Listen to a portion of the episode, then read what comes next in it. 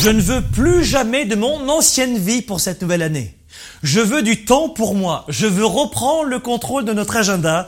Vous connaissez l'adage, on n'est jamais si bien servi que par soi-même. C'est faux Vous l'oubliez pour 2014. Il a ses limites cet adage. Plutôt que de vous laisser envahir par les urgences, voici ce que vous devez faire cette année pour réussir votre nouvelle année en gérant votre temps et vos priorités. C'est votre nouvelle capsule du mardi. Bonjour à tous, je suis Franck Nicolas, fondateur du mouvement Globe et du programme de coaching Spark. Bienvenue dans votre capsule du mardi, le coaching qu'il vous faut pour vivre la vie et les affaires que vous aimez. La question de ce mardi nous vient de Paul qui nous dit ceci. Franck, bonne année. bonne année à vous aussi, à vous tous évidemment. On se l'est déjà souhaité, mais bonne année encore. Je fais partie de ceux qui manquent de temps en permanence et pour cette nouvelle année, je voudrais avancer plus vite quelles astuces vous pourriez me donner pour faire des choix plus productifs? Hmm. Merci Paul de votre question. C'est vrai que dans cette période de résolution de début d'année, nous sommes amenés, vous et moi, à prendre de nouvelles directions. S'il est une astuce pour gagner du temps et de l'argent aussi, et prendre de meilleures décisions, c'est de faire, écoutez bien, le distinguo, la différence entre ce qui est urgent et ce qui est important. C'est ça qu'on va voir dans cette capsule. On a souvent tendance à confondre les deux. Et c'est en général une très mauvaise stratégie. Voilà pourquoi je vais vous donner très rapidement dans cette capsule quatre astuces pour déterminer ce qui est important de ce qui est urgent. Et comment on va pouvoir gérer les deux de façon efficace. Par exemple, ça vous arrive sûrement parfois d'avoir l'impression, en arrivant au bureau, qu'on vous assaille pour, pour régler en même temps trois problèmes. Euh, qui presse en même temps. Avant même d'avoir eu le temps de déposer votre manteau, vous avez les problèmes qui vous arrivent. Ça peut être, euh, je sais pas moi, un problème d'horaire, une erreur de livraison, un, un employé malade à remplacer. Et puis, une fois que vous croyez être prêt et être prête à commencer à travailler, vous regardez votre agenda pour constater que vous avez une réunion dans la minute qui suit. C'est trop tard. Et finalement, au bout de la journée, à la fin de la journée, vous avez l'impression d'avoir travaillé super fort partout à régler une foule de problèmes sans avoir eu le temps de travailler sur votre dossier important.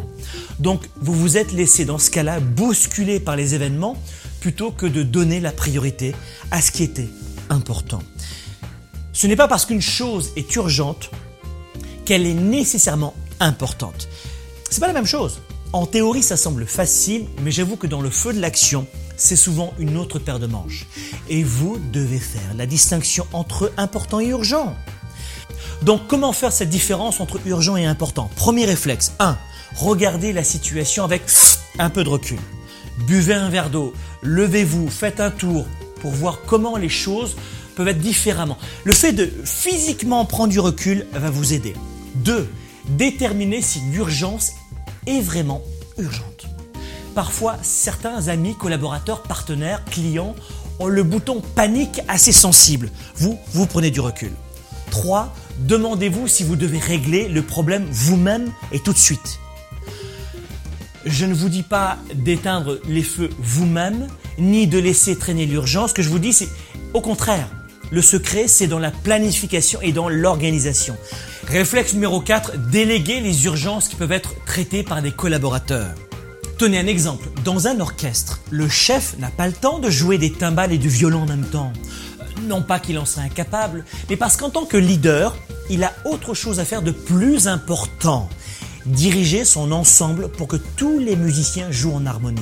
Eh bien, Choisissez vos priorités, vous leaders et entrepreneurs, en fonction de ce qui est important et pas de ce qui est urgent. Et en parlant de ce qui est vraiment important, retrouvez-moi dans la prochaine formation live intitulée C'est promis. Vous allez tout savoir sur comment réussir son année, comment tenir ses résolutions. 90 minutes de formation et d'outils en live et toujours en direct d'ailleurs je répondrai à vos questions, toutes vos questions dans cette formation, à la fin de la formation. Formation live, c'est promis. Comment tenir ces résolutions et obtenir ce que vous voulez vraiment pour réussir votre année? Qu'est-ce qu'on va voir dans cette formation? Vous allez apprendre comment et pourquoi nous reculons dans nos projets.